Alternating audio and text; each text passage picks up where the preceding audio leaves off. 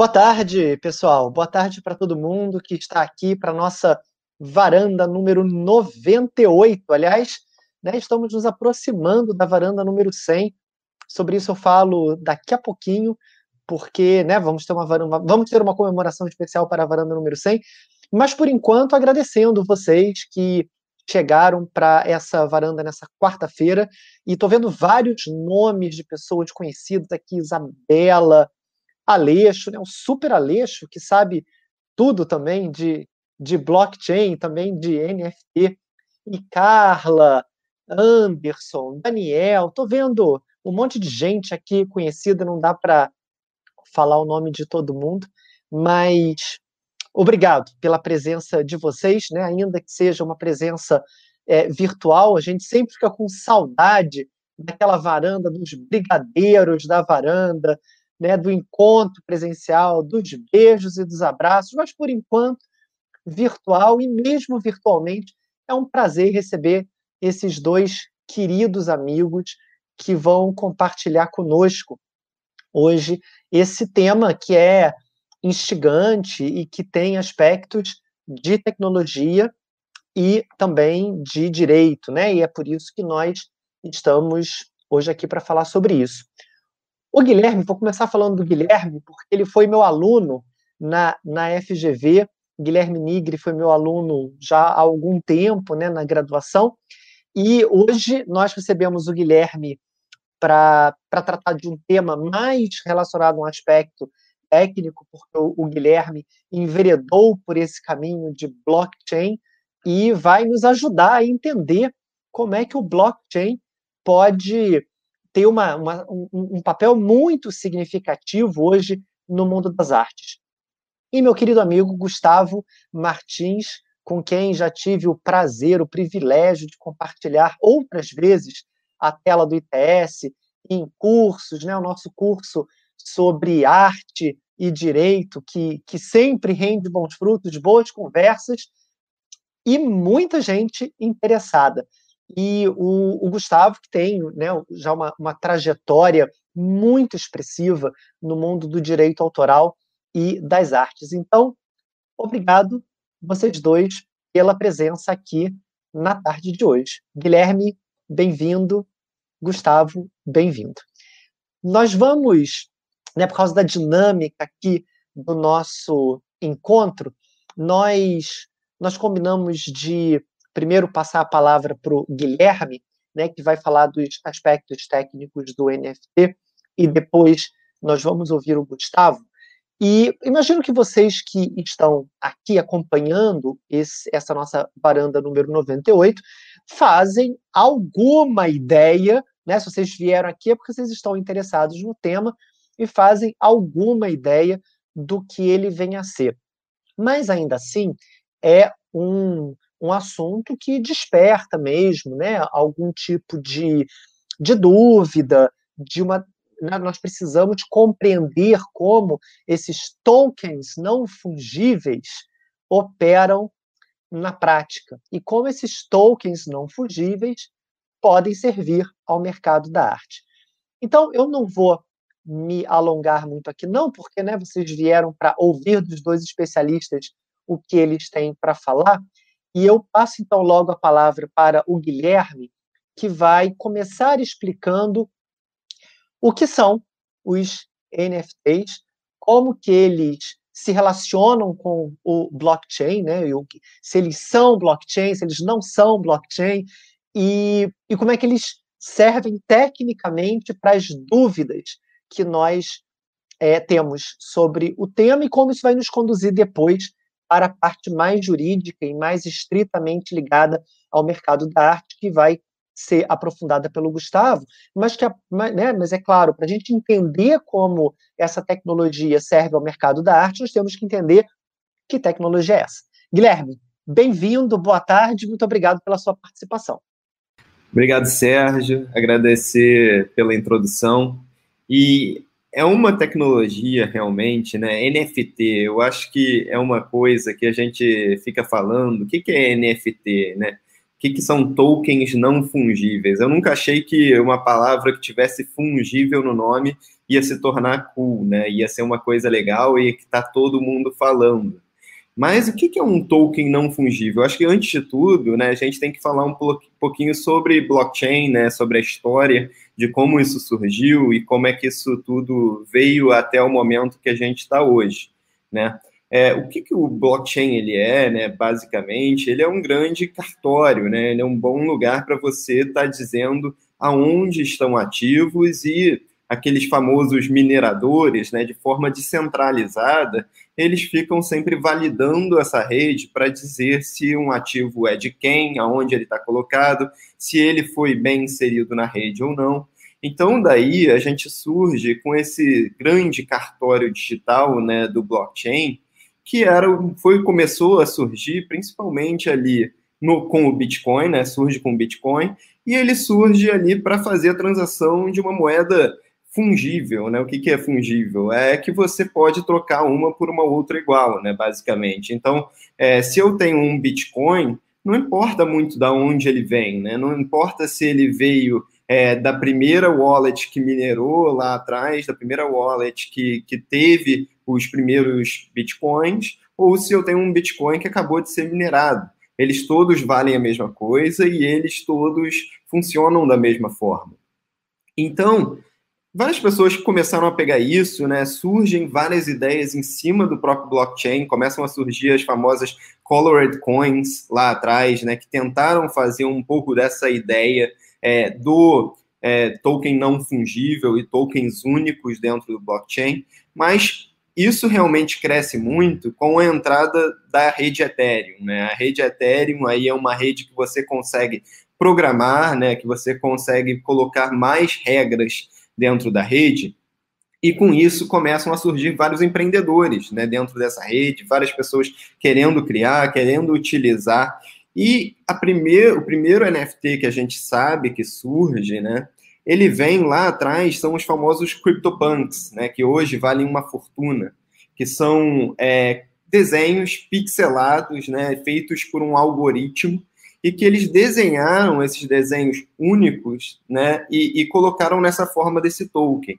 O que é um token? O token vem lá de trás, né? Vem desde a da época do metrô, né? De, de Nova York, que você usava um token.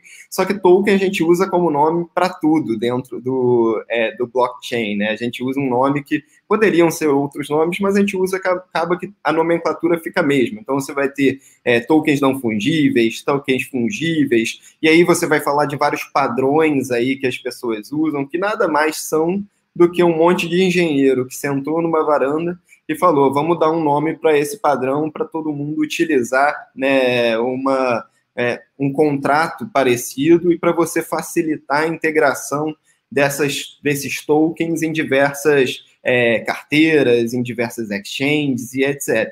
Então, lá atrás, né, quando depois de criada o blockchain e você estava transacionando moedas, algumas pessoas perguntaram, falaram, olha, eu não quero um token que seja divisível e que eu tenha que mandar 0.001 é, desse token. Eu quero um token que ele seja indivisível, que ele é único é, e que ele é diferente de todos os outros.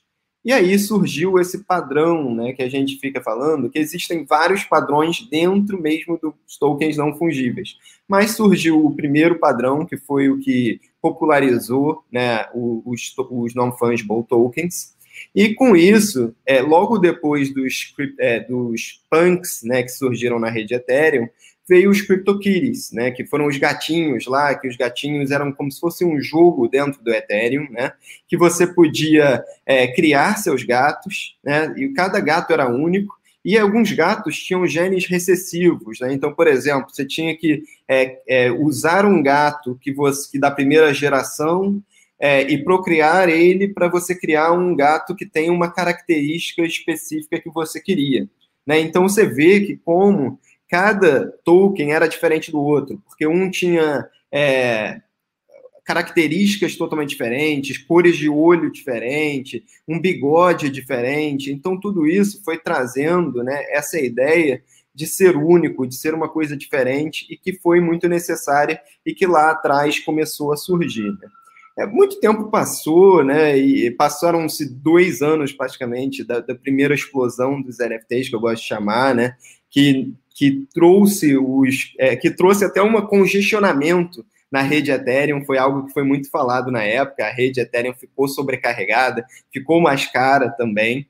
E agora, chegando aos dias de hoje, né? A gente chegou num momento em que eu digo né, que realmente existe uma grande interseção entre a cultura e o blockchain. Né? Eu digo que é a primeira vez que isso realmente acontece, o grande caso de uso é, do blockchain de hoje em dia é realmente os non-fungible tokens, essa interseção da arte, é, da música e de toda a cultura com o blockchain.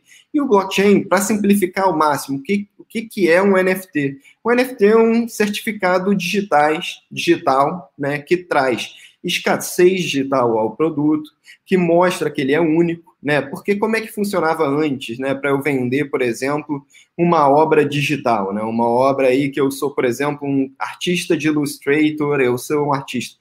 Eu basicamente eu tinha que fazer uma obra e vender né, os direitos dessa obra para ser utilizado numa capa de CD, para ser utilizado em um jogo, para ser utilizado em qualquer outra coisa, porque era muito fácil você pegar uma, uma imagem e multiplicar ela conforme você quisesse na internet, né? Então, o NFT, ele basicamente dá um selo de autenticidade que aquela arte ali é sua e que foi criada pelo artista que você comprou. Então ela traz essa escassez digital, que é muito interessante, né? Ela traz várias características, como também é, que já são características mais parecidas do blockchain de, programa, de você poder programar regras dentro desse certificado. Então, por exemplo, um artista pode hoje programar royalties, né, ou direito de sequência sobre a sua obra e está colocando ali, né, e está colocando isso programado no blockchain para isso estar tá sendo auto-executável. É, um artista ele também pode, né? A gente pode trazer história da arte, né? É muito mais difícil é, você também, por exemplo, é, ser confiscado uma arte digital, né? Uma arte aí que esteja em NFT, porque isso é uma grande coisa que tem no mundo blockchain, né? Do, dos governos não poderem estar tá confiscando seus ativos. Então ele também traz esse, essa grande qualidade, né? Que a gente tem filmes aí como a Dama Dourada, né? Que fala sobre isso, uma história muito interessante é, da Segunda Guerra, né? Que quadros foram roubados. Então são muitas características interessantes que vão trazendo ao mercado da arte cada vez mais essa vontade de estar, né, é, trabalhando no mundo aí do, do, blockchain, né, é uma brincadeira, mas o NFT ele não é um blockchain, né, ele é um token que está no blockchain, que você pode transacionar, que você pode colocar regras específicas e que tenha todas essas características que são muito desejáveis, né? Então, eu fico muito feliz de ver tudo isso acontecendo, né? Eu também sou um empreendedor nessa área, né? Então, a gente está montando também um marketplace e ver, né, como é que está isso desenvolvendo. Então, o Beeple, né, que a gente cita aqui na história, né, é vendendo uma arte com a Christie's, né, que é uma, uma das maiores casas de leilão do mundo. É, isso são eventos históricos que a gente vai vendo é, desenrolar na frente dos nossos olhos e a gente está vendo a história ser escrita com um ativo super novo, que existe sim um hype, existe sim é, muita gente entrando por conta é, de ser algo que está na moda, mas que é uma tecnologia que veio para ficar e é uma tecnologia muito interessante para artistas estarem recebendo dinheiro em moeda forte, né, moeda internacional, estarem sendo alocados os seus trabalhos para o mundo inteiro e não só mais é, dentro de um espaço físico exclusivo que tinham antes. Então, é algo que me traz muita paixão e eu espero que a gente possa bater um bom papo aqui sobre NFTs. Segunda frase mais falada da pandemia, né, que é seu microfone está mudo, né? Porque a primeira é vocês estão me ouvindo, né? Enfim, eu tento ficar atento a isso, mas nem sempre, nem sempre acontece. É, Guilherme, bom, obrigado, Guilherme, por ter me alertado, mas é, obrigado né, pela, sua, pela sua explicação, é muito importante assim, no início desse nosso debate. E aí, só para ver se se o que eu entendi está correto, para ver se todo mundo entendeu a mesma coisa. Eu posso pegar um desenho que eu fiz, né? E, e aí eu, sei que o Gustavo vai explorar isso, mas um desenho, né, que eu criei pode ser reproduzido mil vezes, né? Uma vez que eu digitalizo o desenho, eu posso colocar esse desenho na internet, aí o Gustavo gostou, ele copia o desenho para ele, você gostou, você copia o desenho para ele. Mas quando eu atribuo o, o, NFT é um selo, não é, Guilherme? Esse é um tipo de selo, né?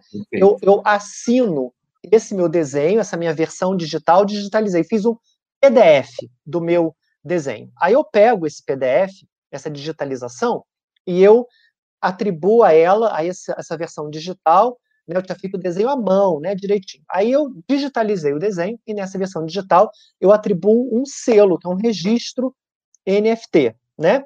E aí esse selo, como eu sou o autor, imagina que eu sou um autor muito famoso, o, né, o que não é o caso, mas se eu fosse um autor muito famoso, eu ao colocar esse selo, as pessoas ficariam sabendo que aquela versão do meu desenho é a versão assinada.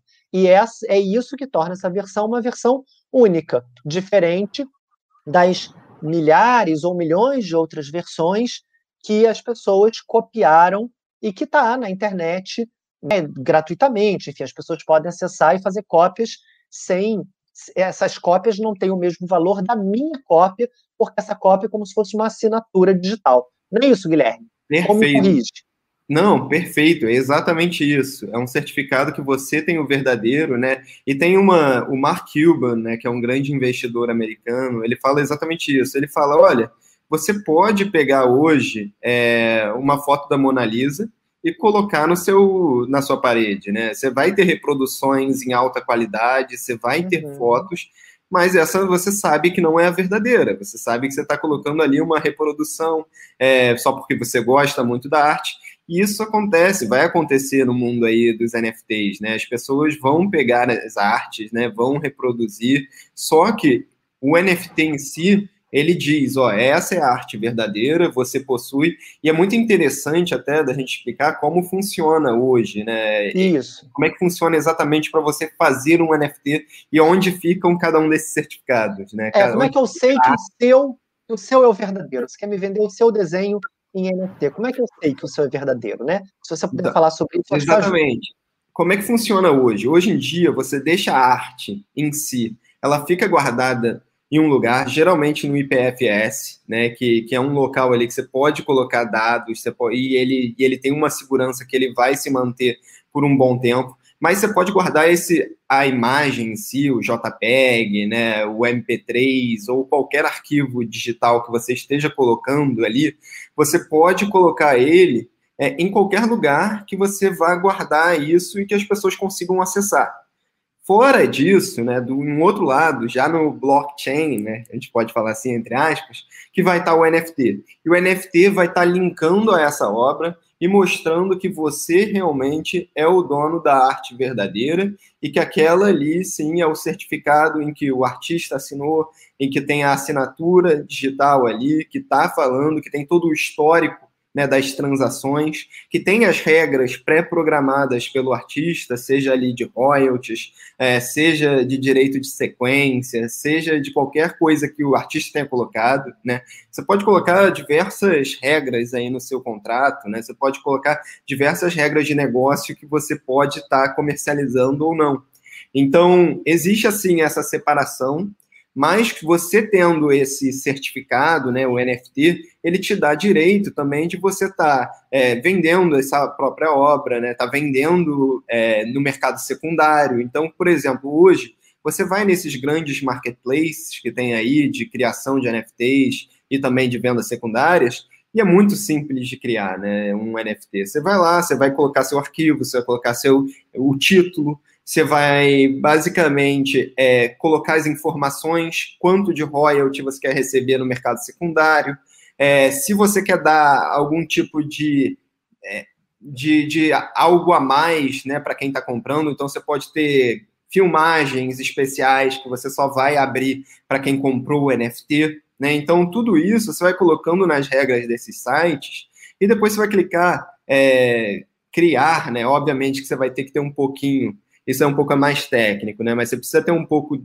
da, do Ethereum ou então da criptomoeda que você está utilizando para criar, né? Pode ser EOS, pode ser é, Ethereum, pode ser qualquer é, Tesos, tem várias plataformas em várias é, blockchains, né? Mas aí você precisa ter um pouquinho para pagar o custo é, computacional ali, que a gente chama do gás, né?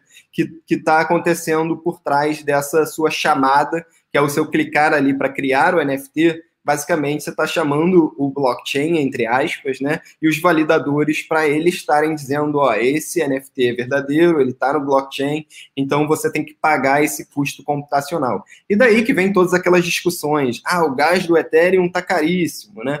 Por quê? Porque tem muita gente utilizando a rede, né? muita gente utilizando, e o preço do Ethereum também foi lá para o alto. Então, por isso, está muito caro. Mas, de qualquer forma, eu só queria explicar né, que é exatamente o que você falou, Sérgio.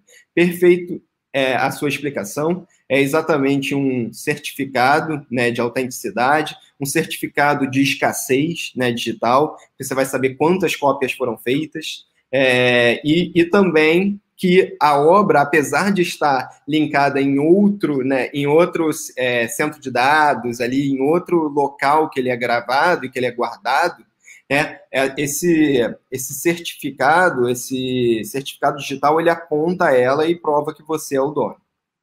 Maravilha, Guilherme. Acho que ficou assim, muito claro para todo mundo como funciona tecnicamente, né, os aspectos técnicos. E já estão chegando aqui algumas perguntas, mas aí eu vou deixar as perguntas para o final, até porque eu acho que o Gustavo pode também, é, de alguma forma, acabar respondendo as perguntas que nós já temos. Então, vou passar para o meu querido amigo Gustavo, que vai, a partir desses ensinamentos do Guilherme para todos nós, nos contar como essas obras registradas em NFT. É, é assim que a gente fala, Guilherme? Obras registradas em NFT ou obras em NFT? É, são, é, o pessoal fala que são NFTs, né? Quando você está fazendo, você cria os NFTs, que basicamente são esses tokens que estão é, na rede blockchain. Maravilha.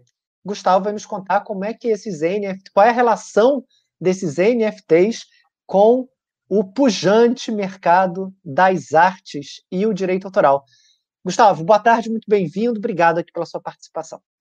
Boa tarde, Sérgio, Guilherme, boa tarde a todos. Eu agradeço muito o convite gentil e honroso do ITS. É sempre um prazer estar aqui com vocês. É, lugar de vanguarda, é, novas ideias, antigos ideais, né, que eu vejo aqui no, no, no ITS. Então, para começar, reiterando meu agradecimento e parabenizando o Guilherme, eu relembro a surpresa que foi quando Júlio Verne falou da viagem à Lua, né? Seria uma ficção científica, uma coisa difícil de ser imaginada. E relembro também, é, hoje nós estamos em Marte, relembro também a invenção da máquina a vapor, né? a revolução industrial, que é a máquina a vapor, que acaba tendo como unidade o cavalo de força, o horsepower, que ela substitui os cavalos. Né? Então, eu faço essa lembrança porque tem gente que já foi vacinada e alguns que ainda não foram vacinados, tem várias, uma faixa etária é, enorme aqui. E é, o que, que a gente tem nessa situação em relação às artes? Né? Eu vou pedir, se possível, para o Thales ou para a Renata, para botar um, um PowerPointzinho que eu, que eu preparei aqui. E Então, primeira imagem está aqui. Todas as imagens dessa apresentação, por, pelo fato de ter fim didático, são permitidas por lei. Então, ninguém está usando nenhuma imagem devidamente, legalmente, é uma coisa é importante isso. Próxima, por favor.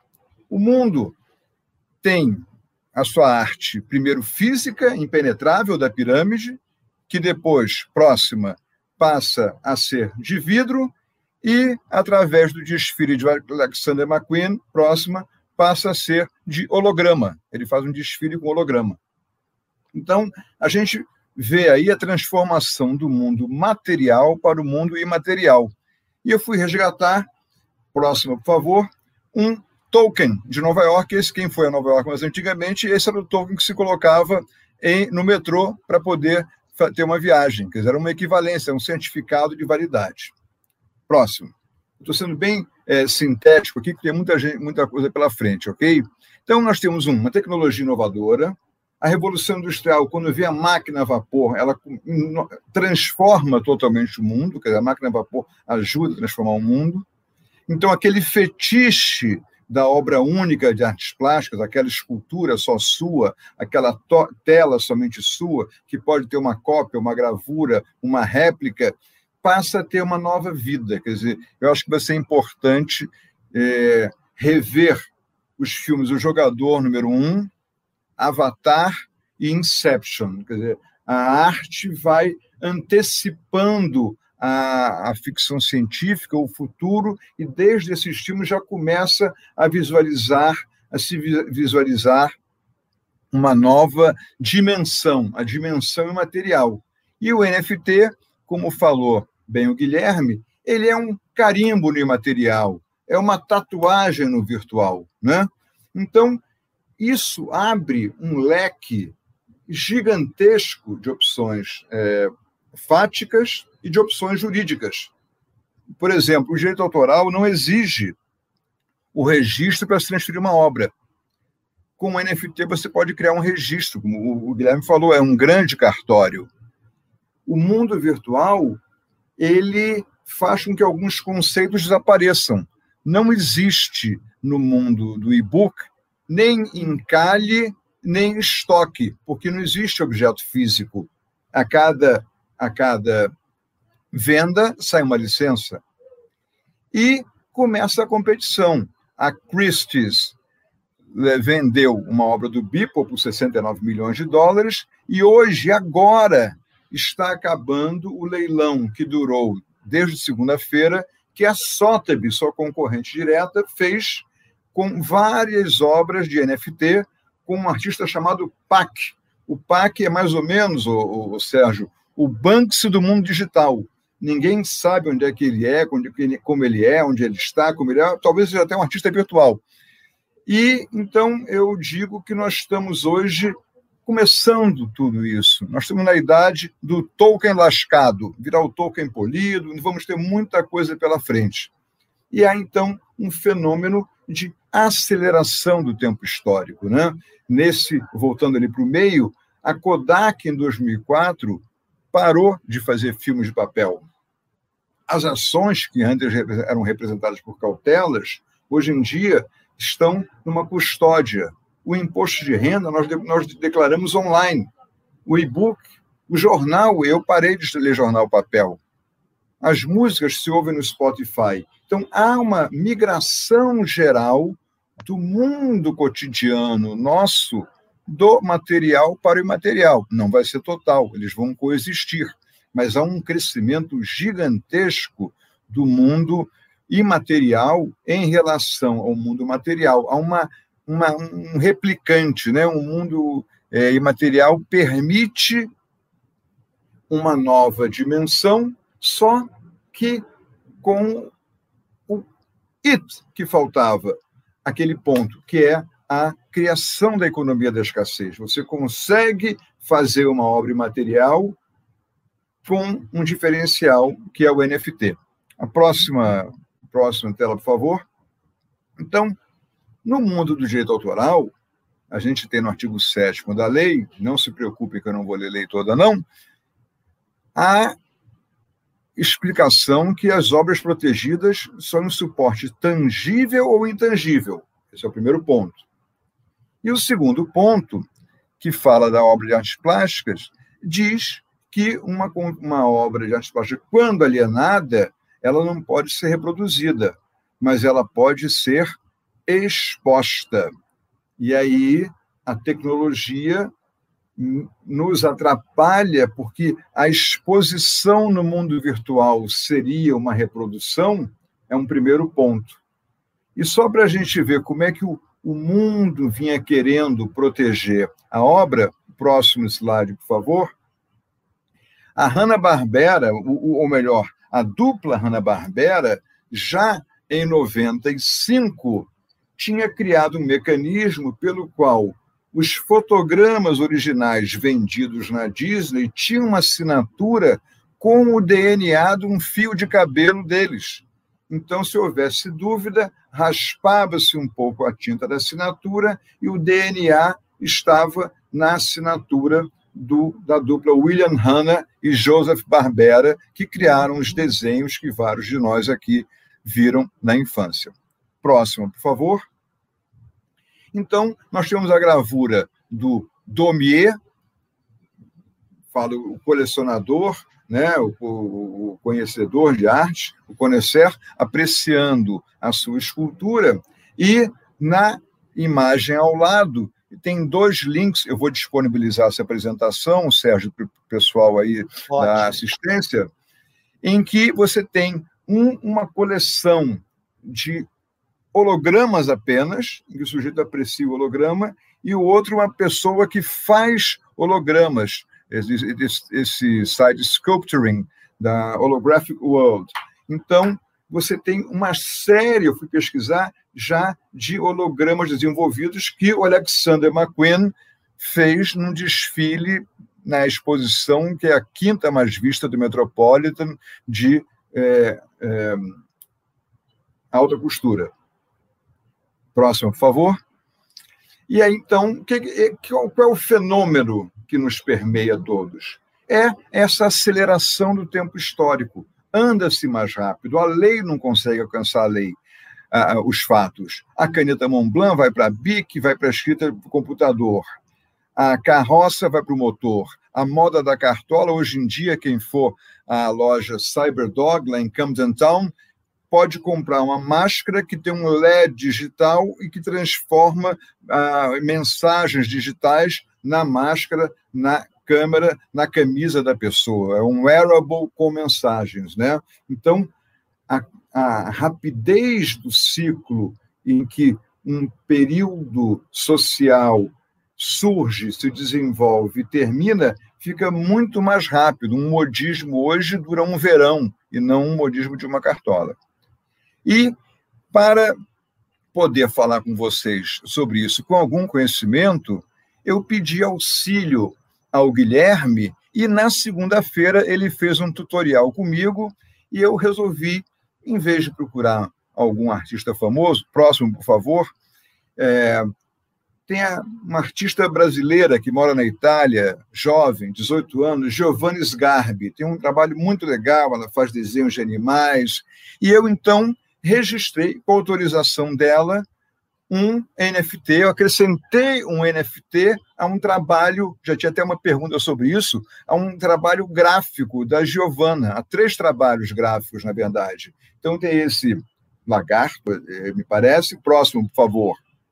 É um caso de é, tecnozoomorfismo, né? a gente aprendia no colégio que tinha um antropozoomorfismo, que era esfinge, no caso é o tecnozoomorfismo, um tapir com um filhotinho, com um videocassete e um CD, e o próximo é uma, uma gestação no ovo de um papagaio. Né?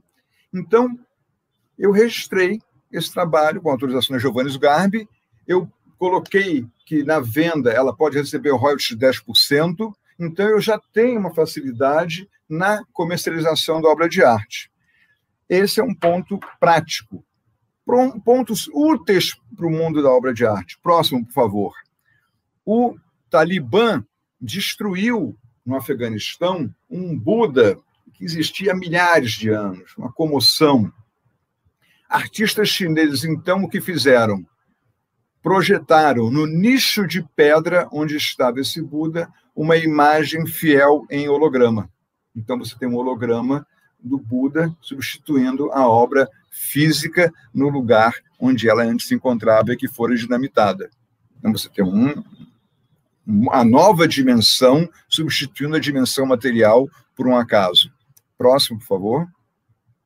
E essa é, o holograma ele serve não só para o mundo da arte, como na publicidade. Você pode botar essa cruzinha com feixe de luz e aparece um sanduíche, ou a Volvo, eu não tenho Volvo, não estou fazendo merchandising, ela faz agora a publicidade dos seus carros com um holograma e você vê o carro rodando na sua frente. Então, mais uma utilidade no mundo da publicidade também tem, tem o NFT que pode criar o voo original, a propaganda original.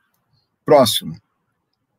De Cavalcante, pintou esse quadro, o Samba, o seu quadro talvez mais famoso. Próximo, que estava na inauguração da exposição do centenário dele, aí no Museu de Arte Moderna, com Sclira, Helena Severo, do Nascimento Brito e eu, algumas arrobas a menos, alguns anos atrás. E esse quadro, infelizmente, próximo, pegou fogo quando estava na casa do seu proprietário, o, o saudoso, querido Marchand Jamboguite. Eu imaginei, eu imaginei que a família poderia, e aí é importante, porque é uma criação que compete ao autor ou seus herdeiros, criar um samba digital, recriar, ter um quadro na dimensão digital, a proteção autoral, mesmo que o quadro exista, é, tenha, tenha sumido. Então, finalizando aqui, duas digressões rápidas. Há investimentos em fundo de arte. Você pode criar um fundo de arte, mas o grande problema do investimento do fundo de arte, às vezes, é fazer um rodízio das obras de arte pela casa das pessoas. O seguro fica incomodado, ele não sabe que, qual a condição de cada casa. Talvez você tendo uma obra digital certificada, pode haver esse rodízio. Existe, um artigo que eu publiquei que gerou talvez a ideia dessa conversa, uma empresa Mural, M-E-U-R-A-L, que é especializada em vender telas que ficam na parede como se fosse um quadro e que vão circulando as obras digitais. Então, há uma série de utilidades, há o condomínio, há uma questão também de luta contra a falsificação. A, falsificação. a gente tem uma infinidade de utilidades que a, podem decorrer desta, eu estava só vendo as últimas notas minhas aqui, mas sempre é importante fixar que o artista é o criador. Privilegiar o artista, o colecionador, né, que às vezes, muitas vezes mantém as obras de arte, e por último, eu falava esse ano num, num debate com o Museu de, é, de São Petersburgo, o Hermitage, antes da pandemia, o público móvel ia ao museu estático. Hoje, com um público estático, o museu se move em direção ao público e a digitalização dos acervos é muito importante. Então, vai ao encontro dessa digitalização a questão da NFT tokenização, NFT, é, a transformação de NFT das obras de arte. Então, em linhas gerais, assim, para a gente introduzir, eu creio que essa é a grande questão, uma nova dimensão que surge e que não tem limite de criação de obras, de multiplicação, de condomínio, de venda, estipulação de royalties, vários obstáculos que nós tínhamos na imaterialidade com o NFT são superados na medida que dá uma, eles dão uma equivalência de materialidade, de propriedades materiais a um bem imaterial. E eu concluo, um último favor, fazendo uma homenagem ao querido cartunista Alain, para que nossa cidade, que ainda é maravilhosa, digital, material, continue assim, todos sejam vacinados, possamos nos abraçar, como falou o Sérgio, e essa é dessa encerro assim a primeira parte da minha apresentação. Obrigado pela atenção de vocês. Obrigado demais, Gustavo. Ainda com esses slides lindos, né? Sempre muito ilustrativos, ilustrados e ilustrativos, né? Para todas as, as, as, explicações que você nos oferece. É, eu queria fazer só dois comentários. A gente já tem um monte de perguntas, então eu nem vou fazer perguntas para vocês, mas eu queria fazer dois comentários de, de natureza um, um pouco mais pessoal. Né? Eu, eu gosto de making offs, então é, eu queria falar um pouquinho sobre a minha percepção. Logo que surgiu essa ideia de NFT, eu ficava pensando assim, mas por que, que alguém vai pagar por isso? Né? Isso não faz sentido, porque no mundo digital nós, nós temos as cópias que são tão boas quanto os originais, a ponto de nós não sabermos nem qual é a cópia e qual é o original. Por que, que alguém vai pagar por algo que pode ser reproduzido? Né? O, o, Antônio até fez uma pergunta aqui, depois se alguém quiser comentar, o que, que o Walter Benjamin diria disso? Né? Ele que escreveu aquele livro clássico né, da obra de arte na era de sua reprodutibilidade técnica, de fato, uma questão né, a ser lida à luz do Walter Benjamin. Mas eu pensava, mas por que alguém vai pagar por isso? Né? Isso não faz sentido. Mas a verdade é que é, nós que vivemos nessa sociedade agora, né, desse momento histórico, nós somos mesmo, como sociedade, um pouco obcecados pela ideia de original. Tanto que se você tiver um Picasso original, né, e um Picasso igualzinho, reproduzido por um artista muito talentoso, que faça uma reprodução idêntica, né, que aos olhos de um não conhecedor é absolutamente idêntica ao original. Nós teremos sentimentos distintos com relação a essas obras. Eu sempre falo isso para os meus alunos, né? O nosso desejo, pelo algo que o Guilherme falou, né, que é tornar a obra única, essa ideia de escassez. Se você está no museu e né, se acotovelando na, no Louvre para ver a Mona Lisa, e está todo mundo querendo tirar foto, e o guarda do museu chega perto de você e fala assim: sei nem por que, que essas pessoas estão é, lutando por fazer a foto da Mona Lisa, isso aqui é uma reprodução, a original está sendo restaurada, né? Isso aqui é uma reprodução você provavelmente perde o interesse por essa Mona Lisa, porque não é, embora você não seja capaz de identificar a diferença de uma para outra, você perde o interesse por essa, provavelmente, né? Perde o interesse por essa Mona Lisa. Não é muito diferente quando nós estamos falando de NFT. Né? O, aquela obra de arte digital, e aí já dando meio que uma resposta para algumas das perguntas, depois o Guilherme me corrige se eu estiver errado, mas o NFT é só para as obras digitais. Né? Se a obra foi criada numa versão física, como um quadro, eu pintei um quadro, o que pode ser transformado em NFT é uma, é uma versão digitalizada dessa obra. Né? O quadro físico está sujeito às regras, à sua própria escassez física. Né? Um quadro físico é escasso por si próprio, porque ele é único. Agora, quando eu transformo esse quadro físico na sua versão digital, ele deixa de ser escasso, porque as obras digitais têm como característica sua reprodução infinita sem perda de qualidade. Então, o que vai transformar essa versão digital em algo escasso é justamente a posição desse selo, desse registro NFT, por quem tenha o direito de fazer isso, o autor, a família, né, os herdeiros quem quer que seja. Então, eram só esses dois comentários que eu queria fazer.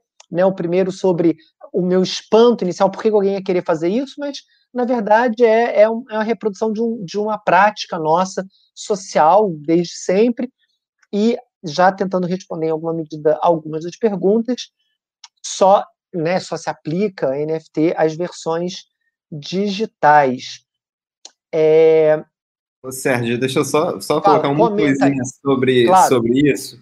É que uma coisa que a gente fala, né, que, caraca, eu não consigo ver valor nesse negócio. Mas a gente tem que lembrar que cada vez mais a cultura e a sua identidade elas são formadas também por características digitais, né? Se você perguntar para um jovem hoje se ele prefere comprar uma camisa de marca ou uma gear, né, ou uma, uma roupinha dentro de um jogo, pode ser que ele fale: eu prefiro ter a roupa dentro do jogo porque eu consigo mostrar para todos os meus amigos. Hoje, em tempos dessa de corona, né, de, da pandemia, você não consegue mostrar sua roupa de marca para ninguém, né? Você não consegue mostrar nada. Então, pode ser que faça muito mais sentido e algo que a gente vê sendo reproduzido principalmente nos principais meios aí. Quem gosta muito de falar sobre NFT tem que baixar o Clubhouse, né? Tem, eu não, não tenho nada com eles, mas tem muitas discussões lá. E eles falam que um artista, por exemplo, ele vai olhar sua carteira e ver quais NFTs ele tem, você tem, para ver qual o seu gosto, se vocês são duas pessoas que podem é, ter algo em comum. Então, isso vai formando não só essa questão de ter o verdadeiro, mas também sua identidade digital, é, suas características que você demonstra para o público, e é algo que é muito interessante de ser no blockchain, porque tem essa abertura. Você pode falar, olha aqui minha carteira, e aí a pessoa simplesmente vai olhar quais são os seus gostos. Qual, ó, você tem uma obra do Beeple, então, pô, você pode ser uma pessoa super interessante da gente ter uma conversa, da gente estar tá falando. Então, tudo isso vai, vai gerando também é, uma vontade de ter, além de ter esse certificado, né, dizendo que é o verdadeiro, mas também uma criação cultural e pessoal sua como identidade. E, e também sobre essa questão de, de poder ser obras assim digitais, né? Em geral, hoje, a maioria são obras realmente digitais ou digitalizadas, né? Tem muita gente que às vezes é pintora e coloca uma tela, por exemplo, faz uma pintura em óleo e depois pega essa obra, digitaliza e vende o NFT. Só que você pode ter várias regras. Você poderia falar, eu vou te mandar também a versão pintada junto, ou não. Né? Você pode colocar isso dentro das suas regras. O Beeple, por exemplo, depois quem quiser, vale super a pena entrar no YouTube e ver unboxing do Beeple. Porque o Beeple não só vende o NFT, mas ele te manda uma caixa bonita, não sei se vocês já tiveram a oportunidade de olhar, mas é uma caixa que vem com um pouco de cabelo dele, é, vem com um certificado escrito, e vem com uma telinha, como o Gustavo falou, que você pode colocar o seu NFT ali e fica sendo reproduzido digitalmente na sua, na sua parede. Então é muito interessante como vão evoluindo né, esses modelos de negócio e como as pessoas é, realmente estão comercializando. Então, em tese, você pode entregar só o NFT, mas você poderia ter aspectos é, físicos também junto com a sua obra que você entrega a quem comprou. Maravilha, Guilherme. Excelente. Acho que você responder aqui um monte de aspectos de um monte de obra, de pergunta, né? Deixa eu passar então para o Gustavo, que aí se ele quiser já comentar o que você falou, Sim. ótimo. Mas tem uma pergunta aqui para o Gustavo. Quais os efeitos do NFT no direito patrimonial de autor? Se quiser, comenta então... o Guilherme e aí responde isso. Tá, então pronto. Quanto ao Guilherme, por exemplo, a estética. Eu, no meu tempo, no meu tempo de, de, infância, eu jogava o banco imobiliário, que eu guardava numa caixa no armário, lá o banco imobiliário, palavras cruzadas.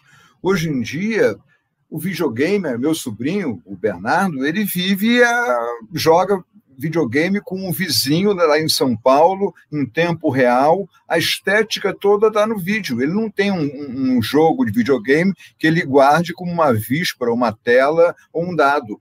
A estética toda é imaterial do jogo dele. Né? E a questão que o Guilherme falou de olhar a carteira de alguém e ver o gosto da pessoa, eu, quando vou na casa de alguém, curioso que sou, gosto de ver os quadros, a biblioteca, e você identifica mais ou menos o perfil da pessoa pela gosto empilhado na, na, biblioteca e pendurado na, nas paredes. Então, eu acho que é a mudança, da, é a transposição do mundo material para o imaterial. Quanto ao direito patrimonial do autor, eu fiz questão de destacar que as obras devem ser autorizadas pelo autor. Eu não posso pegar e dar um, um, esse, esse, esse NFT que eu acrescentei à obra da Giovanna Sgarbi, dessa artista, eu fiz com autorização dela. Então, não é possível uma pessoa, a meu ver, criar uma obra de um autor e atribuir para si um certificado de criação dessa obra que não é dela. Então, seria uma longa manos, uma, um prolongamento do ativo do autor ter essa obra que ele pode vender, o direito patrimonial, ele pode vender essa obra. Agora, eu, eu faço a, a reconvenção. Eu digo o seguinte: e o, o colecionador que tem uma obra única, que tem um valor X, e de repente o, aquele artista cria um NFT dessa mesma obra. Ele vai criar um fenômeno de escassez, não de escassez, mas de multiplicação. Aquela obra que era única passa a ter uma alma, uma réplica imaterial. Isso não reduziria o valor da obra? Não teria uma desvalorização? Então, essas equações jurídico-econômicas é que vão começar a se acomodar com as placas tectônicas, sociais e jurídicas que vão se acomodando com o tempo. Como falei, nós estamos na época do Tolkien lascado ainda graças a Deus, para nós, todos advogados e críticos e pensadores, tem muito trabalho, muito material para refletir a respeito. Então, Gustavo, tem mais uma pergunta aqui para você, depois eu passo para o nome do Guilherme, que é o seguinte: tem um pouco a ver com isso. Como é que fica a situação de obra em domínio público que seja transformada em NFT? Porque aí, pelo que eu entendo, todo mundo pode, né? Se a obra está em domínio público, todo mundo pode transformar em NFT. Como é que seria o comportamento no mercado? Quer arriscar algum palpite sobre isso? Posso ir, Guilherme? Você. Primeiro você, Gustavo, depois eu passo para o Guilherme, tem uma outra pergunta aqui para o Guilherme. Me veio aqui automaticamente uma, uma, resposta aqui, porque a gente vai transpondo o mundo físico para o mundo material. Né? Primeiro, a resposta boa, você tem que ler o livro do, do Sérgio Branco, Domínio Público. a primeira coisa é ler o livro do Sérgio Branco, é fácil, livrinho pequeno, pode ler. Segunda coisa, eu pego aqui uma, um dispositivo da lei de direito autoral que diz que quem traduz, adapta ou arranja uma obra em domínio público passa a ter direito sobre ela. Então, se for uma mera reprodução, eu não creio que vai valer grande coisa ou tenha interesse. É. Mas, como Milo Fernandes traduziu uma obra em domínio público e a sua tradução teve um valor X, se a pessoa em domínio público pegar uma obra e não alterá-la para não ferir o direito moral, ela, a meu ver, está livre para reproduzir. Mas está no domínio público, eu reproduzir a Mona Lisa, não, não, não vejo assim. É perfeitamente possível, é uma regra, a regra geral de possibilidade de utilização da obra em domínio público, sem, no entanto, descaracterizá-la. É, e muito menos, e muito menos, desculpe, e muito menos alterar o direito de nome, quer dizer, não vai botar o autor sou eu, respeitando o nome, respeitando a integridade, aquelas regras básicas de direito autoral que a gente tem. Talvez fosse melhor até fazer uma obra derivada, né, Gustavo? Porque aí você impõe alguma, alguma criatividade na obra, gera uma obra original que talvez tenha até mais valor, né? Porque a Mona Lisa, como você disse, se todo mundo reproduz a Mona Lisa, né, não vai ter muito valor, porque vai ter um milhão de NFTs da Mona Lisa, né? E aí não tem muito valor. Mas você pega a Mona Lisa e cria uma nova obra a partir da Mona Lisa, dependendo dessa sua da originalidade que você der essa obra derivada, talvez seja até mais interessante, né? Fica assim uma sugestão para ser criativo com obras em domínio público.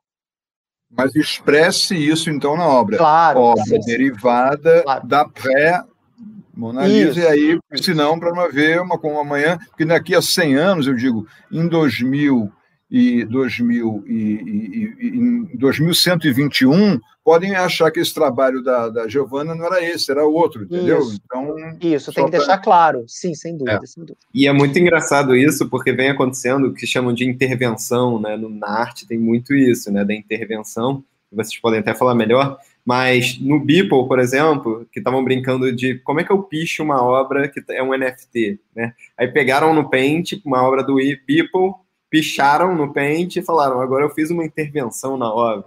Tem umas coisas muito doidas acontecendo é, no mundo aí, que obviamente o direito depois vai ter que correr atrás, né?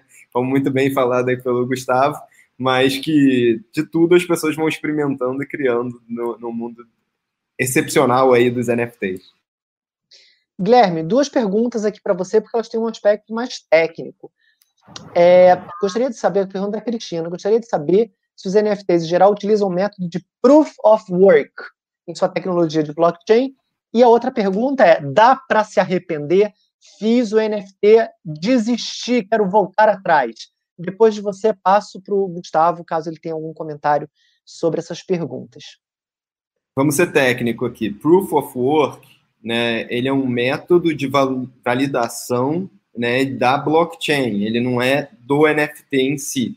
Né? Então, assim, é, existem vários métodos de você fazer a validação de uma blockchain. Então, você pode ter Proof of Work, você pode ter Delegated Proof of Stake, é, você pode ter várias formas que você vai estar tá, é, mantendo a sua rede, né, que, que não necessariamente são o Proof of Work. Né? O Proof of Work ele é um método que é muito utilizado hoje principalmente por a gente saber a segurança dele, né? Que é um método aí testado, né? Que a gente chama de battle tested, é um método aí que vem com Bitcoin aí há décadas, né? Já mais de 10 anos vem sendo testado, as pessoas tentam atacar. Então, isso comprova a segurança da rede em que os NFTs estão sendo né, é, emitidos ou mintados, criados, como a gente quiser chamar. Então, assim, é, é, é separado. O que acontece na parte de trás, né, como a blockchain está sendo assegurada e validada, é uma coisa. O NFT, ele é já o token né, que está nessa blockchain e que foi validada por esse método. Hoje em dia, os maiores blockchains, né, os maiores, é, o Ethereum, é, o Bitcoin, todos são em Proof of Work, mas inclusive o Ethereum está no processo de mudança é, de Proof of Work para Proof of Stake. Então a gente vai ter provavelmente, aí, se tudo der certo, né? E se os desenvolvedores lá eles é, conseguirem fazer é, o que eles vêm planejando, a gente vai ter NFTs em Proof of Stake, né? Isso daí vem de várias, rende várias questões aí de é, consumo de energia, né? Que tem muitas perguntas que vêm derivadas, principalmente disso. Eu queria só tocar nesse ponto, porque eu vi que teve uma pergunta sobre isso, e é algo técnico que a gente tem que falar, né? É, toda tecnologia, é, toda tecnologia eletrônica, né, ela usa energia, né? Isso a gente tem que falar. E ela usa energia, só que para ser muito técnico, a gente tem que saber da onde vem essa energia para saber se está emitindo carbono ou não, né? Então, assim, por exemplo, só porque eu digo que eu tenho uma rede blockchain é, em Proof of Work, não necessariamente eu estou emitindo é, carbono e estou sendo, tendo algum tipo de problema ambiental com a minha é, blockchain. Pode ser que eu tenha toda a minha, minha mineração feita com energias é, renováveis, né? Eu posso estar utilizando isso. Então, só isso que é interessante a gente saber que hoje em dia, sim, essas formas de você estar colocando nas blockchains e está assegurando e validando as transações, elas gastam muita energia. Mas a gente não tem como dizer que necessariamente ela está poluindo, né? que são energias que gastam é, e, e, que poluem o meio ambiente. Sim, para fazer uma, é, uma boa análise, a gente teria que verificar como é, da onde vem a energia que está sendo consumida, né? Da onde que, quais são os tipos de energia, quais são as fontes, para a gente descobrir a real emissão de carbono. Eu concordo que é um problema, né, que a gente vai, que tem que ser endereçado, e toda nova tecnologia tem um problema de, de ter custos altos ali energéticos e que vai diminuindo durante o tempo, mas é algo que tem que ser, tem que ser realmente pensado por todo mundo, mas é algo também que a gente tem que colocar mais cientificamente é, como funciona esse gasto energético e qual a real né, poluição que ele traz, porque vem sendo muito veiculado é, e muito falado sobre esse gasto de uma forma até meio banalizada e sem conhecer o que é realmente o proof of work, que o gasto de energia tem que ser considerado. Então, isso é algo muito importante para todos. Guilherme, antes de eu passar para o Gustavo, uma pergunta rapidinha, assim, para você responder, acho que é simples. O pagamento é sempre em moeda digital ou dá para fazer pagamento sem criptomoeda? Nós temos duas perguntas aqui, da querida Fernanda e Bianca também, que fizeram perguntas complementares. Isso, isso é uma coisa legal, né? Porque até a gente na Tropix.io, a gente está trabalhando isso. Teoricamente, todo pagamento vai ser em criptomoeda, mas isso pode vir a ser escondido pela plataforma. Então, hoje, você poderia pagar, por exemplo, é, em cartão de crédito, né? Você poderia usar um meio tradicional, um PayPal ou qualquer meio de pagamento, e a rede compra é, a exchange, né, compra esses bot, é, o Ethereum ou qualquer criptomoeda, emite o token e faz a transação e te entrega o, o NFT, né, que aí sim você vai precisar de uma carteira, provavelmente, é, dentro de, de, algum blockchain, você vai precisar de alguma carteira para guardar isso, mas você pode nunca ter que comprar é, Bitcoin, Ethereum, Tesos, EOS ou qualquer outra criptomoeda. Então, assim, em tese, sim, mas isso no futuro, cada vez mais, vai ser escondido e vai ser como se fosse um back-end. Maravilha. Bom, não sei se. A gente tem muitas perguntas, vamos ver se a gente consegue dar conta delas. Gustavo, não sei se você tem alguma consideração sobre o que o Guilherme falou agora, mas duas perguntas para você. Uma sobre imagem de banco de dados, né, de imagem gratuitos, que você não paga. Como é que, como é que a gente fiscaliza isso? E a outra é uma coisa até que a gente conversou outro dia. É, fotografia, por exemplo, é muito comum no mercado das artes ser vendida em tiragem. Né? Eu vou ter 10 fotos idênticas vendidas, ou 5, ou 3, né? um número fixo de reproduções, tiragens limitadas. Como é que fica isso em NFT? Então, temos imagens de banco de dados e tiragem de obra em NFT. Tendo ah, Agora foi, foi, foi. Okay. Quanto ao banco de dados, vamos é, acabar tendo que ter novas regras do banco de uso do banco de dados. Geralmente ele deixa fazer uma tiragem, uma edição, né? Eu acho que vai ser necessário uma adequação do banco de dados para esse tipo de uso do NFT que ainda não tem. Quanto à questão da. Então, por enquanto, é cuidado por causa dessa. É, ainda não tem essa regra, pode vir uma questão judicial, e, aliás, um ponto que eu queria ver depois é qual é a competência para decidir isso. Né? E outra questão também é relativa a tiragens. Eu acho que é possível sim, eu conversei com, com me corrija, Guilherme, você fazer uma tiragem, uma obra X tem 10 exemplares, 20 exemplares, 15 exemplares e tal. Então, essa obra tem uma limitação é, de tiragem. Então, ela vai ter uma, um valor 1 barra 5, 2 barra 5 no NFT. Quando eu, com o meu professor Guilherme, fiz o registro das obras da Giovana, eu botei qual era, se era exemplar único ou se teria mais de outro exemplar. Ali você, na hora da gênese do NFT, você especifica isso. Então, teria, digamos, uma tiragem especial, e aí eu imaginei isso, por exemplo, para livros que tenham tiragens de luxo, né? Você pode ter uma tiragem especial e tiragens mais simples, mais limitadas. E ainda, é, só complementando, Sérgio, eu relembro das obras que já nascem digitais, quer dizer, um holograma. Você não tem como usar um holograma senão com um dispositivo, um device para ele que ele possa surgir. Um holograma você não pega um holograma, você não tem, ao contrário da obra normalmente física, que é tátil, visível, essa obra digital já é geneticamente imaterial, já é originariamente material.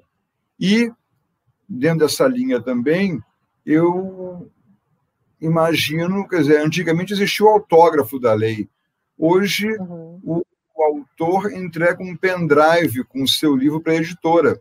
Talvez seja o caso de ter um NFT dizendo este é o conteúdo original, esta é a edição Princeps original do autor, que vai servir para concursos, para é, venda para o governo, para a base de retificação, de correção ortográfica. Então, banco de imagem de adaptação, tiragem limitada, eu acho que é possível, desde que especifique que há uma tiragem limitada, explicitando a quantidade de, de exemplares de NFT que sairão. Pergunta da, minha, da craque, Caroline Futi, foi minha estagiária, e é uma craque, menina ótima. Parabéns, Caroline, não podia esperar de você outra coisa. Quase uma maravilha. Caroline é, é, é, é complicada, ela, ela estou na Escócia, e está bombando no mercado aí. Esse é um Guilherme Nigre do. do, do... ô, ô, Gustavo, inclusive a venda do PAC que você falou hoje, né, foi de uma forma parecida, né? Eles, eles colocaram um período temporal em que você podia adquirir a obra e quantas pessoas comprassem a obra iam, iam pegar uma, um cubo né, do, do PAC. Então, assim, você pode ter o número, isso daí vai de cada um, de cada artista, como ele quer se expressar, né? Quantos ele quer colocar, se ele quer botar um de 10, se ele quer botar um período que as pessoas de 15 minutos, todo mundo que comprar, comprou, e aí não vai mais ter nenhuma, e aí o blockchain você vai ver quantas tiveram, quais foram as tiragens, é, qual foi o primeiro, e você pode dar valores diferentes até a, numera, a numeração, né? Você pode ter 1 barra 10 valendo mais do que o 10 barra 10, porque você foi o primeiro a conseguir. Então, são várias coisas interessantes que têm acontecido também aí nos NFTs. Nós temos uma série de perguntas aqui que tangenciam a mesma coisa, que é assim, limites do NFT. Talvez o Guilherme possa me ajudar com isso, mas tem uma outra aqui que é, que é uma pergunta complicada, eu vou deixar para os dois. Mas, é, Guilherme, tem uma série de perguntas que dizem respeito ao limite. E o limite seria o seguinte, né? Eu tinha dito, ah, o NFT não se aplica a obras físicas. É, e o Mateus está falando, mas por que, que eu disse isso, né? Por que, que não poderia se aplicar? O que eu quis dizer foi o seguinte: eu acho que quando eu tenho um quadro, mas aí você me explica porque você vai saber melhor do que eu. Se eu tenho um quadro na minha casa, eu não posso atribuir um NFT ao quadro sem algum tipo de digitalização desse quadro, né? Sem que ele esteja identificado digitalmente, de alguma forma, eu não teria como associar um NFT a esse fazer um registro desse quadro né, em NFT, transformá-lo no NFT sem algum tipo de digitalização. Então, essa seria a base da pergunta, mas outras pessoas falam o seguinte: é, é possível usar o NFT para uma roupa dentro de um jogo ou só para o jogo todo? Né? Então, é para um item só ou, ou para o conjunto? E seria possível também aplicar a documentação? Então, eu tenho um quadro. E aí eu tenho um, um certificado de autenticidade do quadro. Eu posso transformar em NFT ou registrar em NFT ou fazer um NFT só com o certificado do quadro? Então, são os limites né, da parte física, da documentação, dos itens. E aí tem uma pergunta da Caroline que diz que a minha questão é a básica. Será que é um mercado de. Será que é uma bolha vai virar uma bolha de pessoas que podem investir em criptomoeda e, como consequência, comprar NFT? Eu acho essa pergunta super difícil, não acho nada básica. Eu acho um exercício de futurologia super complicado. Então, essa segunda pergunta, eu ouvi Guilherme e o Gustavo, né? o Guilherme mais do ponto de vista técnico e o Gustavo pensando numa bolha de mercado, se isso faz sentido para vocês. Dos limites, né? É engraçado porque eu sempre falo que o limite é extrapolado pelo mercado, né? O que, que o mercado vai fazer? Se eu quiser criar um, um NFT e não tiver nenhuma obra atrelada a ela e ela for uma obra do mundo real e as pessoas pagarem por isso, é porque pode, né? É porque uhum. as pessoas querem algum tipo de certificado que seja é, no blockchain e que esteja ali. Agora, você vai ter um custo, né? Que é o custo de saber se a obra que está te vendendo é a verdadeira mesmo, porque apesar Se existe, para começar. Desatrelar, Se ela né? existe, né? Existe. ela existe. Porque então você pode desatrelar, né? Você poderia, tipo, falar, pô, tô te dando aqui um, o, o NFT dessa obra e entregar uma obra falsa. Então você vai continuar tendo um custo ali de ter que ter um profissional, né, para avaliar a arte, para ver se ela é verdadeira. Então, assim, vai ser um certificado, mas vai ser como se fosse aquele papel que você está entregando é, que para a pessoa, só que ele vai ter que ter aquele custo de verificação, né, de ver se aquilo é verdadeiro, se está tudo nos conformes. Óbvio, óbvio, que vai trazer um, um conforto a mais, né, mas tem essa, é, esse pequeno problema. E, e, sobre jogos, é muito interessante porque já tem vários jogos. Né? Eu falei do CryptoKitties, que cada gatinho era uma moeda, né? era uma, um NFT, um coin, e, e eu acho que é um dos mercados mais interessantes, porque não só você ganha o token, né, a imagem, mas você pode utilizar esse NFT. Né? Se você tem um NFT, você pode usar no jogo. Então você pode pegar uma roupa que você que virou um NFT e utilizar no jogo e só você vai ter porque você comprou esse NFT ou porque você ganhou dentro do jogo. E tem várias artes né, que já estão fazendo isso. Então, quem tem um NFT numa arte específica, poderia mudar a cor da arte, pode modificar características, poderia mudar o nome da arte. Então, isso tudo vai da regra de negócios que cada artista, cada jogo vai colocando, né, e como o mercado vai cada vez mais se direcionando. É, e, e, cara, tá surgindo de tudo. Tem, às vezes, é, eu, o PAC mesmo, ele fez uma arte que era um puzzle, né? Você tinha que descobrir um, é, um labirinto, alguma coisa que ele tinha colocado na arte dele, e, e se você descobrisse, você ganhava um, ganhava um NFT. Então, tem várias coisas que vão sendo criadas, é, vai surgir muitos jogos usando o NFT é, para dar essa segurança, principalmente ao usuário, né, aquela pessoa que gasta horas, dias jogando aquele jogo, e aí depois é, pode ter isso, pode comercializar, pode ganhar sua renda dentro de um jogo, né? Então, para mim, é um mercado muito legal e é um mercado que tem evoluído e cada vez mais vão surgir mais modelos de negócios.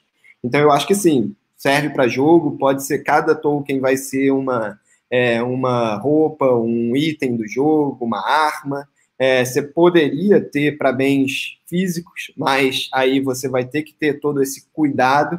Não adianta só receber o NFT e falar que aquela arte é a verdadeira, né? Porque você não sabe se a pessoa tem uma elas não são conectadas em si, quando ela aponta para uma arte digital, é um pouco mais simples, né? Você consegue verificar que aquela arte é verdadeira, está sendo apontada para o endereço tal, mas isso daí tudo eu acho que vem muito do mercado, o mercado que dita tudo e depois o direito acompanha, né, Gustavo?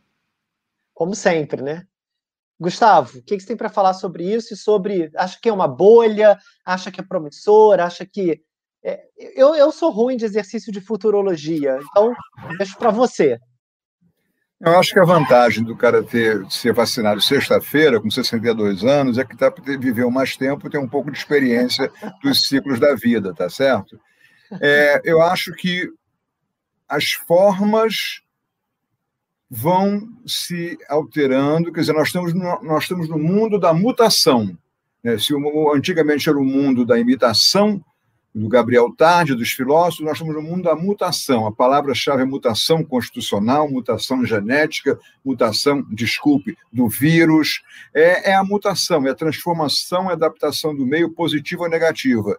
E me ocorreu agora, a gente fala, é bom falar com gente inteligente, que o raciocínio vai sendo forçado. É uma performance em NFT. Eu crio um NFT que ele, por enquanto ele é mais estático, de uma performance como a Márcia X fez, e logo em seguida eu destruo esse NFT. Então eu criei uma obra efêmera é, virtual do NFT. Nós falamos sobre a efêmera, teve um curso aqui no ITS, uhum. e me ocorreu agora, transplantando para esse mundo da dimensão, a obra efêmera virtual, quer dizer, é, é o abstracionismo máximo. Eu crio uma obra efêmera de vida limitada então uma performance limitada. Então eu acho que a, a bolha a bolha pequena dessa forma que nós estamos convivendo, ela vai estourar, mas ela vai estourar e crescer em outras maiores. Nós, não adianta, a dimensão é, e o próprio, eu conversava com o Guilherme hoje, a dimensão, é, a imaginação é o limite. Não, não, não, todo esse mundo novo que nós temos, admirável, vai ser recriado e potencializado exponencialmente, porque os limites físicos vão desaparecer. Você vai ter a possibilidade de criar é, novas realidades virtuais, digamos assim. Tá? Então, a minha impressão é essa. E você tinha falado, né, Sérgio, sobre direito de se arrepender, né, sobre isso. que eu esqueci de responder isso.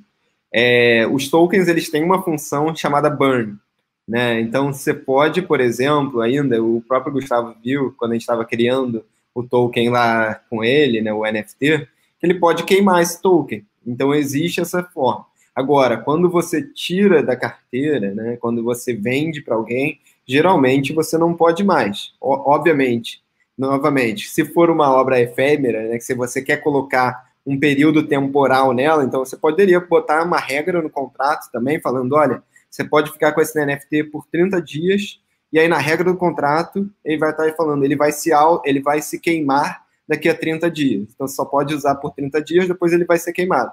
Você poderia fazer isso também. Então tudo isso vai da forma que você vai estruturando o contrato, que você vai escrevendo isso. Obviamente que é tudo contratos é, inteligentes, né? Que não é nada de inteligente de verdade, mas são regras que você coloca é, no contrato e que eles vão botando essas regras de negócio dentro dele para auto-executar e para ela fazer durante o tempo que você convencionou né, com o seu comprador, ou então com a galeria que você quer colocar, ou alguma coisa assim. Perfeito, acho que ficou super, super claro.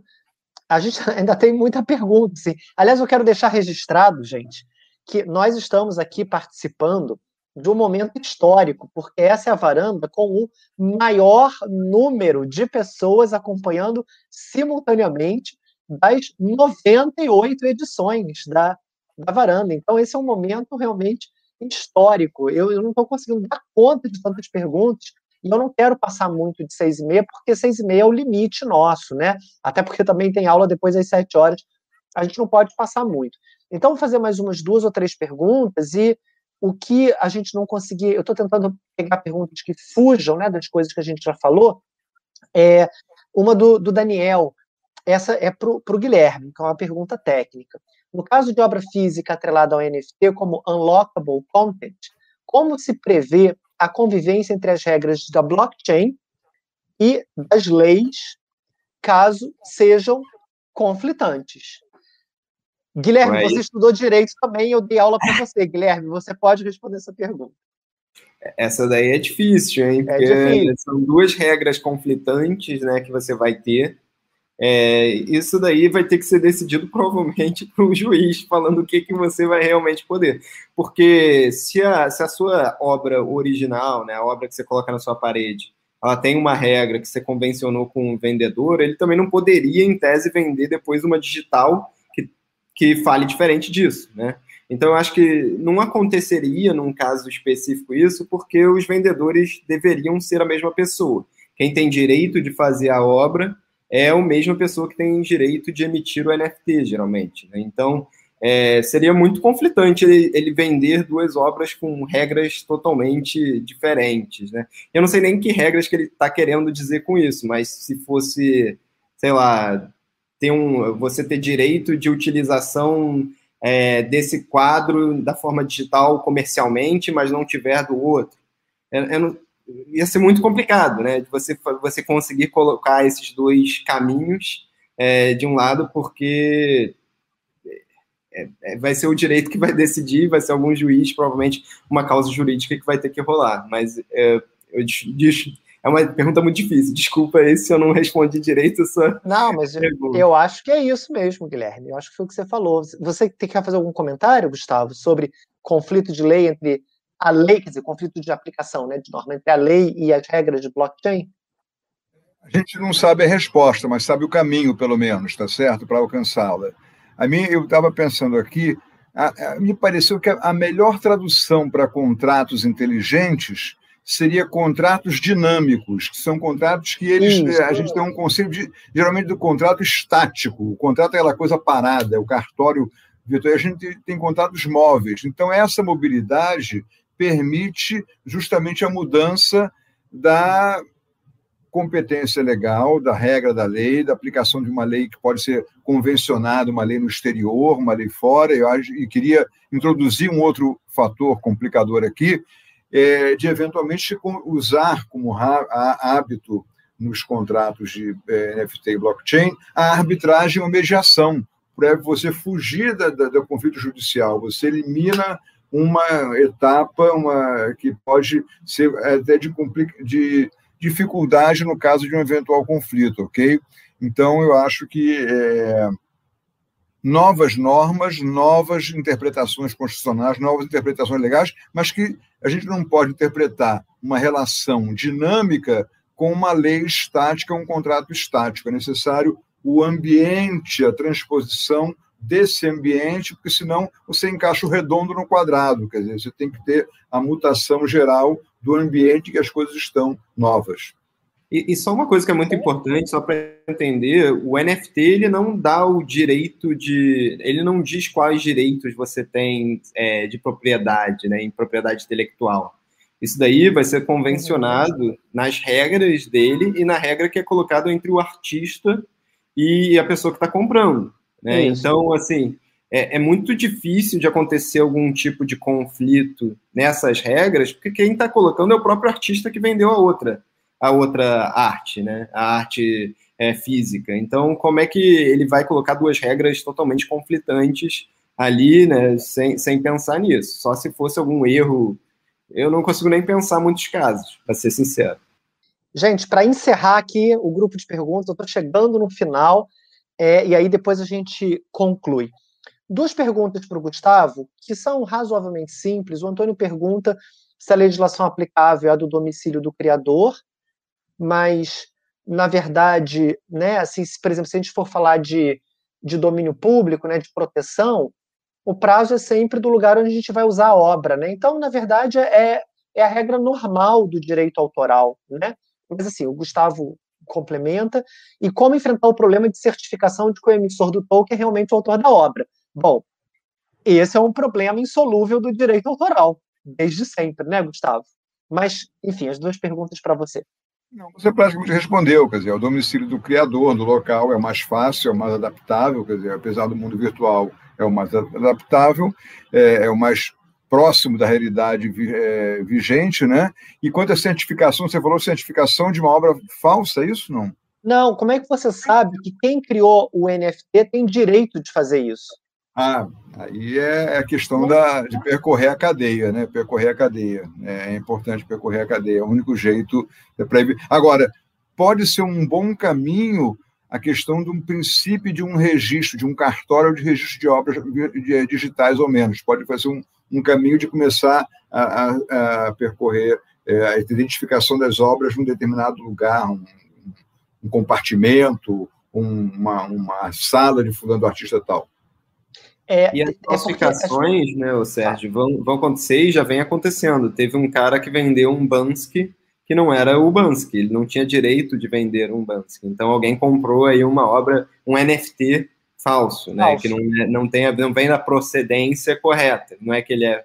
Então, assim, isso vai precisar, e o que eu digo, né, procurem é, as casas com curadoria, né, se vocês estiverem, por exemplo, na Tropix, a gente vai ter curadoria.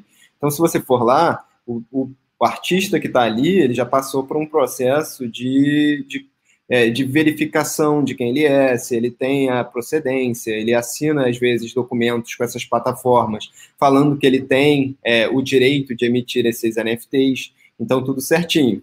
Obviamente que, que gera um certo risco e as pessoas têm que fazer uma devida diligência de onde realmente, se, a, se o artista que está emitindo aquele NFT, ele tem ou não o direito de fazê-lo. É porque as pessoas acham né, que é, no mundo digital esse é um problema maior do que no mundo real, mas isso não é verdade, porque o Guilherme pode, por exemplo, escrever um romance, mandar para mim para perguntar a minha opinião, e em vez de eu apenas devolver minha opinião para o Guilherme, eu posso levar para a editora do Gustavo, dizer que fui eu que escrevi o romance, e o Gustavo não tem como saber se fui eu ou se não fui eu. Né? No mundo real, isso já acontece assim, a gente já tem essa absoluta insegurança. Eu posso pegar uma foto é, de, um, de, uma pessoa que eu conheço, né, que foi tirada por essa pessoa, e dizer que fui eu que tirei. Né, eu vou estar mentindo no mundo real e dizer: olha, essa foto foi tirada por mim.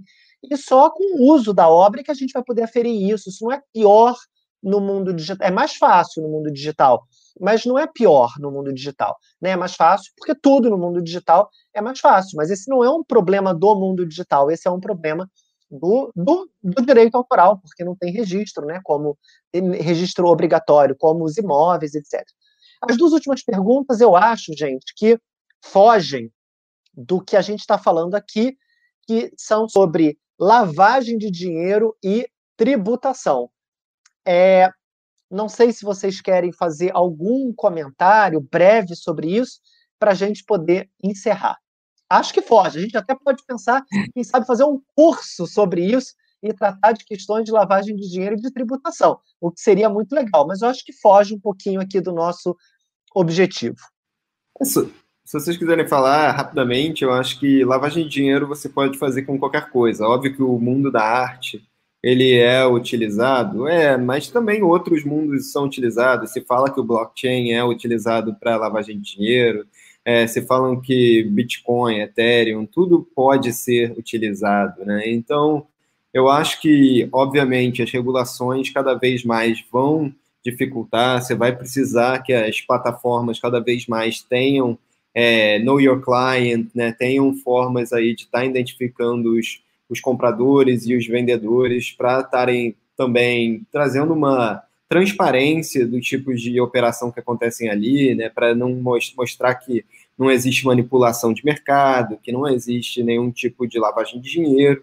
E isso eu acho que é uma evolução natural que vai acontecendo, né? Eu acho que é, qualquer mercado tem isso e conforme ele vai amadurecendo, vão melhorando as práticas e você vai chegar a um local ali que todo mundo tem uma segurança maior. E tributação é a mesma coisa, né? Eu acho que cada vez mais o cerco da tributação em ativos, em blockchain, ele vai apertando. A gente hoje em dia já tem que declarar tudo, tem que pagar é, impostos, e, e vai de, de, cada um ter que fazer isso. Até exchanges têm obrigações, é, segundo instruções normativas do Brasil, de apontar todos os clientes. É, se você é uma pessoa é, física, você é, precisa também apontar todas as transações que você faz utilizando ativos digitais. Então, tudo isso vai, vai evoluindo e eu diria que é bom para o mercado como um todo.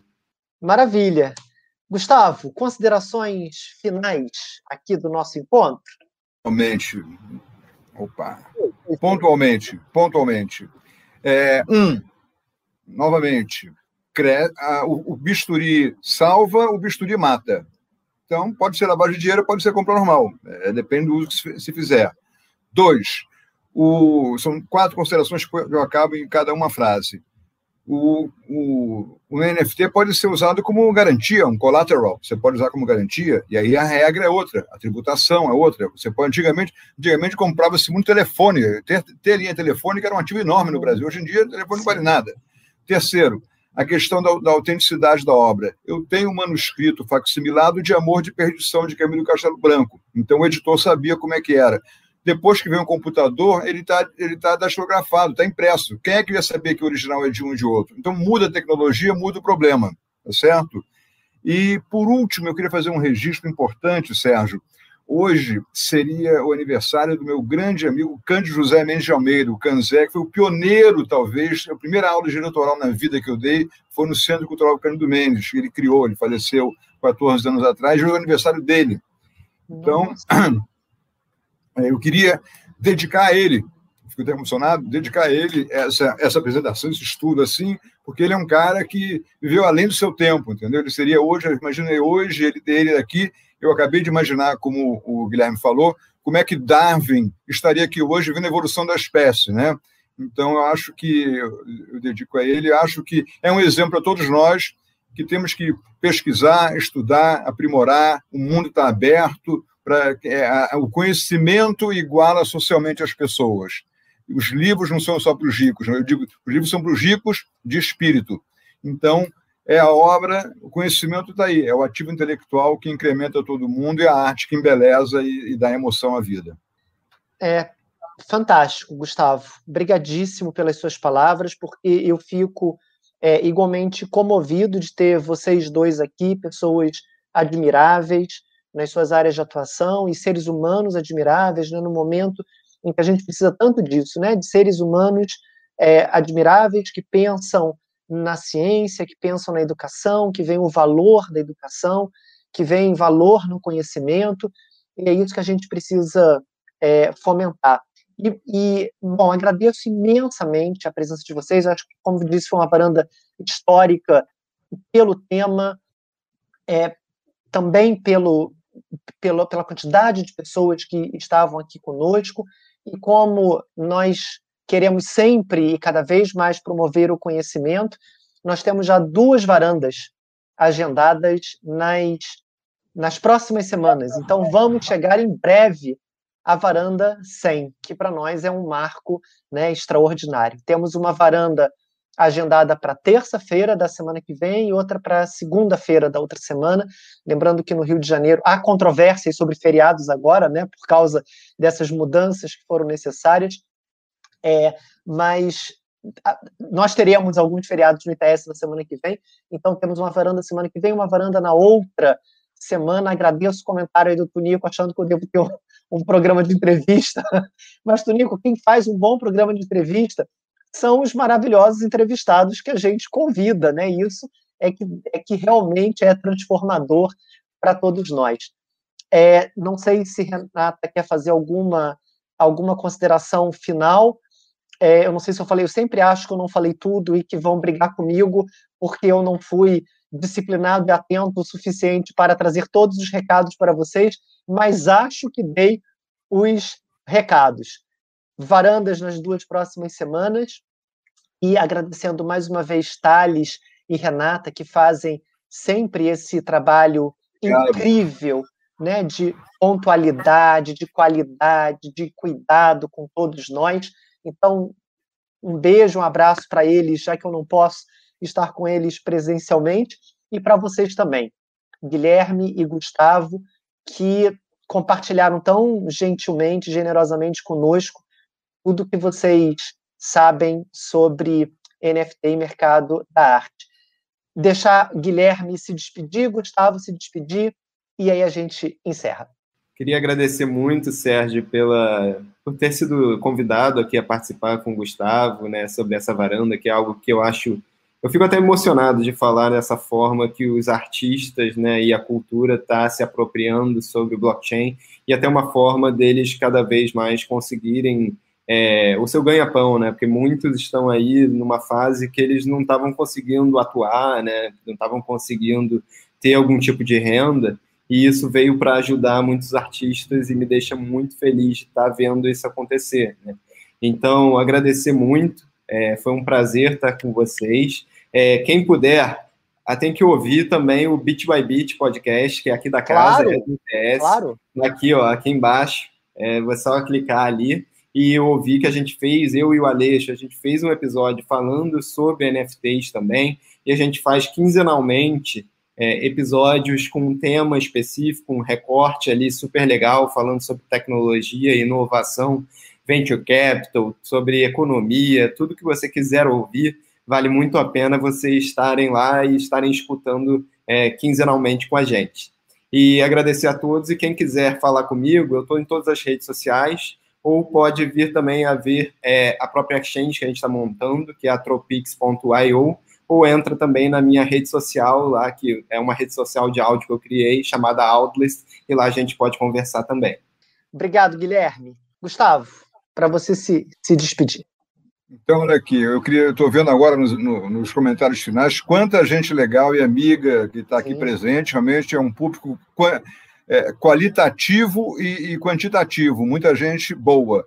Então, muito obrigado a todos que tiveram o prazer de participar. Nós fizemos parte do mesmo momento é, durante uma hora e meia. Obrigado à presença, obrigado ao convite do ITS, obrigado a você, Sérgio, que é sempre generoso, amigo, correto, é, conduz muito bem.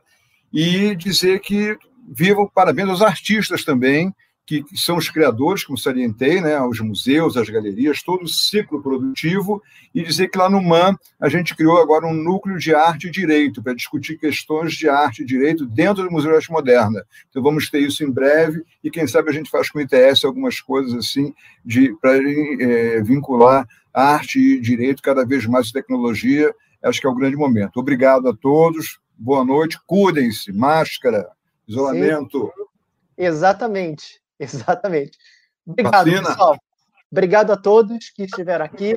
Cuidem-se, máscara, vacinem-se. Exatamente isso. Obrigado, pessoal. Boa noite para todo mundo. Até a nossa próxima varanda. Fiquem bem. Tchau, tchau.